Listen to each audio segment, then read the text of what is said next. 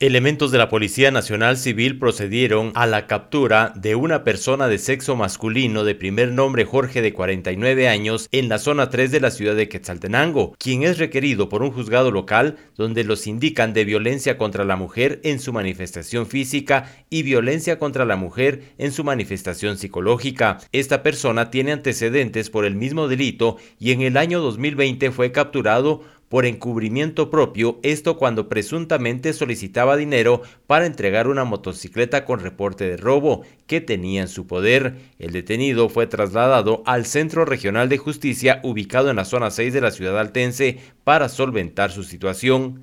Desde Emisoras Unidas Quetzaltenango informa Wilber Coyoy, primera en noticias, primera en deportes.